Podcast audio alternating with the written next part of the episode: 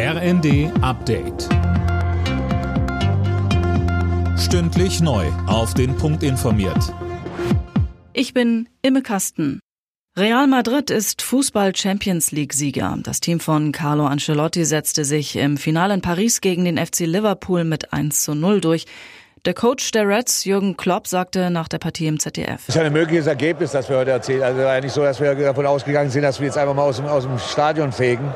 Na, ist natürlich für die Jungs jetzt brutal schwer. Ne? So die körperliche Erschöpfung, die natürlich extrem ist, und dann die maximale Enttäuschung. Ja, ist natürlich so.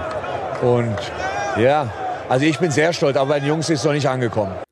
Die Partie war mit 37 Minuten Verspätung gestartet. Am Einlass gab es massive Probleme. Besucher mit Tickets kamen nicht ins Stadion. Auf Bildern ist zu sehen, wie einige Menschen auch über den Zaun kletterten. Die Polizei setzte wohl auch Pfefferspray ein. Deutschland und Frankreich haben einen neuen diplomatischen Versuch gestartet, den Ukraine-Krieg zu beenden. Bundeskanzler Scholz und Frankreichs Präsident Macron forderten in einem knapp anderthalbstündigen Telefonat mit dem russischen Präsidenten Putin einmal mehr einen sofortigen Waffenstillstand und riefen zu direkten Verhandlungen mit der Ukraine auf. Putin warnte dagegen vor weiteren Waffenlieferungen an die Ukraine. Derweil werden die Kämpfe im Osten des Landes immer heftiger, vor allem rings um die letzten ukrainischen Bastionen im Donbass.